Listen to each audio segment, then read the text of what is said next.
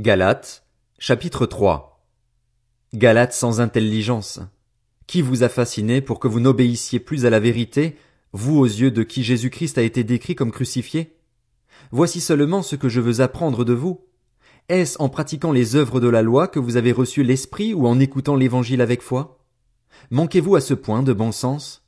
Après avoir commencé par l'esprit, voulez-vous maintenant finir par vos propres forces? Avez-vous tant souffert pour rien? Si du moins c'est pour rien.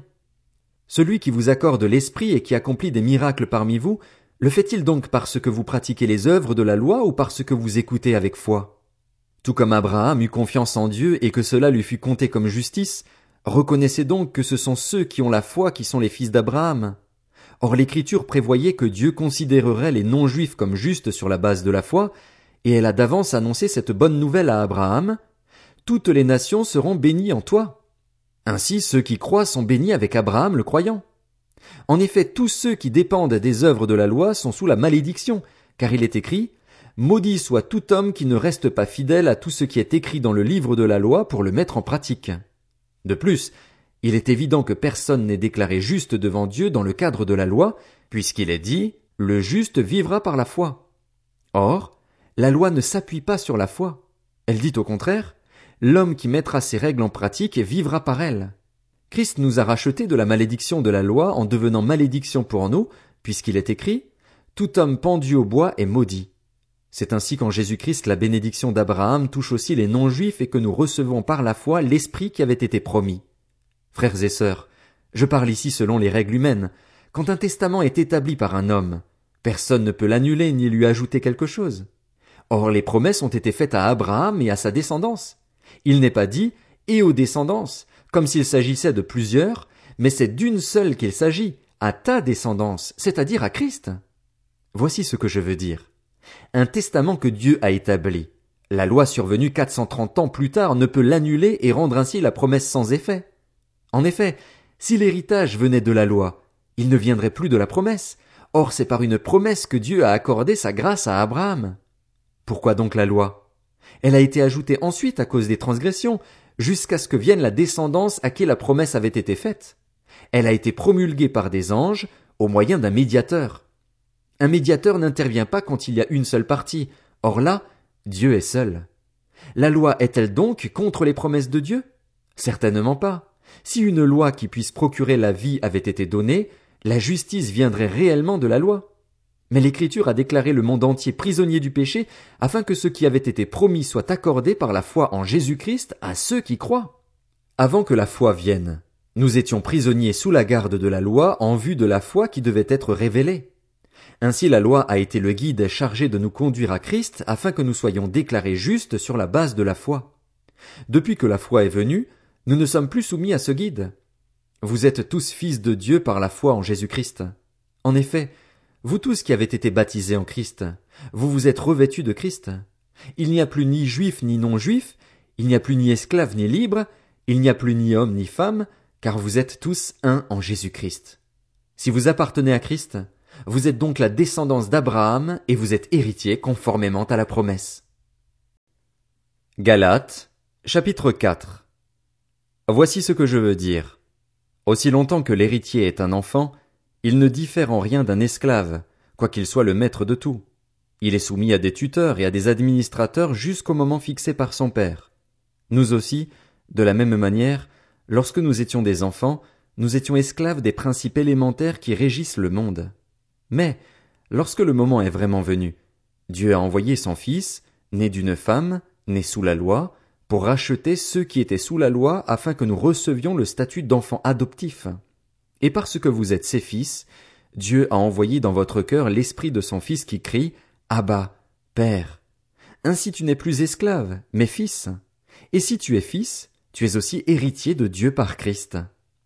Autrefois vous ne connaissiez pas Dieu, vous serviez des dieux qui par nature ne le sont pas.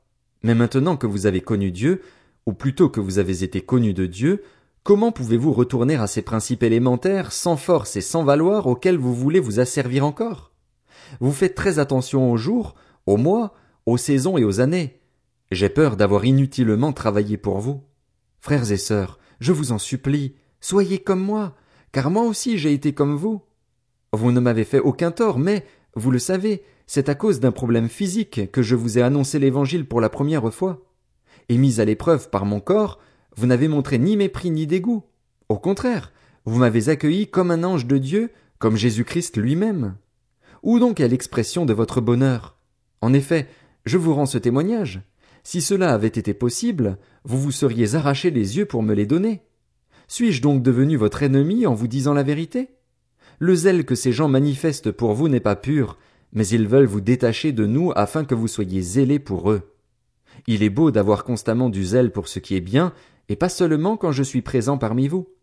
Mes enfants, j'éprouve de nouveau les douleurs de l'accouchement pour vous, jusqu'à ce que Christ soit formé en vous. Je voudrais être en ce moment auprès de vous et pouvoir changer de ton, car je suis dans l'embarras à votre sujet. Dites-moi, vous qui voulez être sous la loi, ne comprenez-vous pas la loi? En effet, il est écrit qu'Abraham a eu deux fils, un de la femme esclave et un de la femme libre. Mais celui de l'esclave est né par volonté humaine, et celui de la femme libre est le fruit de la promesse. Ces fêtes ont une valeur allégorique, car ces femmes représentent deux alliances. L'une vient du mont Sinaï et donne naissance à des esclaves, c'est Agar. En effet, Agar, c'est le mont Sinaï en Arabie, et elle correspond à la Jérusalem actuelle qui vit dans l'esclavage avec ses enfants. Mais la Jérusalem d'en haut est libre, c'est elle qui est notre mère.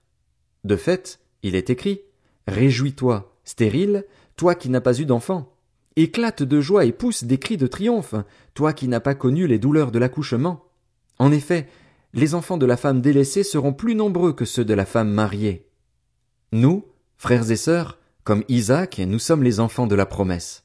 Le Fils né par volonté humaine persécutait alors celui qui était né grâce à l'Esprit, et il en va de même maintenant encore. Mais que dit l'Écriture? Chasse l'esclave et son fils, car le fils de l'esclave n'héritera pas avec le fils de la femme libre. Ainsi, frères et sœurs, nous ne sommes pas les enfants de l'esclave, mais de la femme libre. Galates, chapitre 5 C'est pour la liberté que Christ nous a affranchis. Tenez donc ferme dans cette liberté et ne vous placez pas de nouveau sous la contrainte d'un esclavage. Moi, Paul, je vous le dis, si vous vous faites circoncire, Christ ne vous servira à rien. Et j'affirme encore une fois à tout homme qui se fait circoncire qu'il est tenu de mettre en pratique la loi tout entière. Vous êtes séparés de Christ, vous tous qui cherchez à être considérés comme justes dans le cadre de la loi, vous êtes déchus de la grâce. Nous, c'est de la foi et par l'Esprit que nous attendons la justice espérée. En effet, en Jésus-Christ, ce qui a de l'importance, ce n'est ni la circoncision ni l'incirconcision, mais seulement la foi qui agit à travers l'amour. Vous courriez bien. Qui vous a arrêté pour vous empêcher d'obéir à la vérité? Cette influence ne vient pas de celui qui vous appelle. Un peu de levain fait lever toute la pâte. J'ai confiance dans le Seigneur qu'en ce qui vous concerne vous ne penserez pas autrement. Mais celui qui vous trouble, quel qu'il soit, en subira la condamnation. Quant à moi, frères et sœurs, pourquoi suis-je encore persécuté, si je prêche encore la circoncision? Le scandale de la croix est alors supprimé. Puissent-ils même se castrer, ceux qui jettent le trouble parmi vous? Frères et sœurs, c'est à la liberté que vous avez été appelés. Seulement, ne faites pas de cette liberté un prétexte pour suivre les désirs de votre nature propre. Au contraire, soyez par amour serviteurs les uns des autres. En effet, toute la loi est accomplie dans cette seule parole, tu aimeras ton prochain comme toi-même. Mais si vous vous mordez et vous dévorez les uns les autres, attention, vous finirez par vous détruire les uns les autres. Voici donc ce que je dis, marchez par l'esprit et vous n'accomplirez pas les désirs de votre nature propre. En effet, la nature humaine a des désirs contraires à ceux de l'esprit, et l'esprit a des désirs contraires à ceux de la nature humaine. Ils sont opposés entre eux, de sorte que vous ne pouvez pas faire ce que vous voudriez. Cependant, si vous êtes conduit par l'esprit, vous n'êtes pas sous la loi. Les œuvres de la nature humaine sont évidentes.